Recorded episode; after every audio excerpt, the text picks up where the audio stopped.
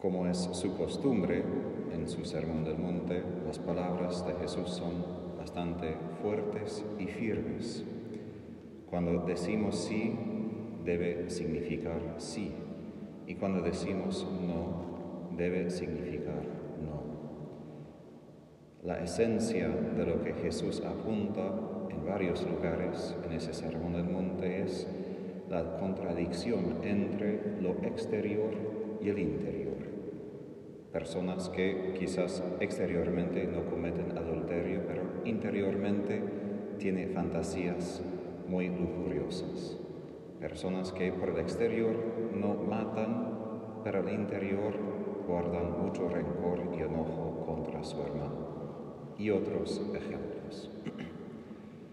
Cuando hablamos, Jesús dice el Evangelio de San Lucas, nosotros usamos palabras que surgen de nuestro corazón, que surgen de nuestro interior. En mejor de los casos, lo que decimos expresa lo que está adentro para que también puede ser comunicado y estar dentro tuyo, para que tengamos la misma idea o misma cosa de lo que estamos hablando. Pero en el peor de los casos, la palabra está sin fundamento, simplemente es una palabra que yo creo, pero no tiene fundamento o realidad en mi corazón. Y eso es lo que llamamos decepción o mentira. Más allá de la moralidad de esto, la mentira o de tener palabras falsas falsifica quién es Dios, porque cuando decimos que Jesús es la palabra de Dios, es decir, que el Padre, desde lo profundo de su ser, pronuncia su palabra. Él dice quién es a su exterior, digamos. Él revela quién es a nosotros. Y lo que Él dice es la verdad, es decir, que es lo que está adentro de Él. Pero tenemos en toda la historia de la salvación la duda. Quizás Dios de eh, no es tan bondadoso y bueno. Y quizás está diciendo una cosa y la realidad es otra cosa. Pero sabemos que la primera tentación vino de Satanás, del maligno. Y aquí Jesús hace referencia a esto. Todo lo que se dice de más viene del maligno. Porque el maligno es experto en apariencia en aparecer de algún modo al exterior, pero lo interior completamente diferente. Y así Él hace muchas trampas, tentaciones, mentiras para hacernos caer. Y Jesús advierte a nosotros que si queremos ser hijos de nuestro Padre, tenemos que decir palabras que de verdad vienen de nuestro corazón y revelan nuestro corazón. Y no debemos maligno quien dice una cosa, pero hace otra cosa, o es otra cosa. Ahora, más allá de mentir, esto tiene una aplicación bien importante para nosotros como cristianos. Cuando tenemos oportunidades para decidir de amar a los demás, necesitamos tener la libertad de decir sí a la otra persona o no a la otra persona.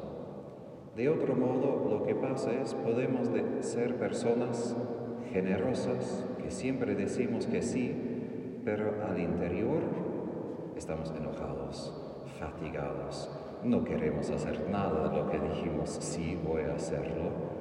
Entonces, otra vez, lo que digo al exterior no revela lo que está al interior. Y a veces lo mejor que podemos decir a otra persona que aún pide ayuda es, no, ahora no. Primero porque nosotros debemos guardar nuestro propio corazón, para que mi sí de verdad sea sí. Y si no puedo, si estoy agotado y de verdad eso sobrepasa lo que puedo dar en este momento, no voy a fingir, mentir o imaginar que puedo dar más de lo que puedo. Voy a decir, no, no puedo. No con enojo, no con odio, pero con honestidad. No puedo. Porque solo si podemos decir no, también va a significar algo nuestro sí. Lo mismo con Dios. Dios dice no muchas veces. Y por esto tanto buscamos cuando Él dice sí, porque sabemos que significa algo. Entonces, para nosotros es importante esta libertad de expresar quiénes somos y qué queremos, qué pensamos frente a los demás. No quiere decir que revelamos todos nuestros secretos frente de todos. Obviamente hay niveles de intimidad. Pero sí es importante que somos auténticos, que jamás simplemente intentamos ser más de lo que de verdad somos. Y esto es nuestra tendencia, yo diría, número uno. El orgullo, la soberbia es intentar ser más grande, más excelente, más cualquier cosa de lo que soy de verdad. Y la humildad reconoce límites, que no puedo todo, ni quiero hacer todo. Y parte de la humildad es decir, no, no aguanto, no puedo. Y en otros momentos, cuando está mi capacidad de decir sí, y está en lo que Dios me pide, sí.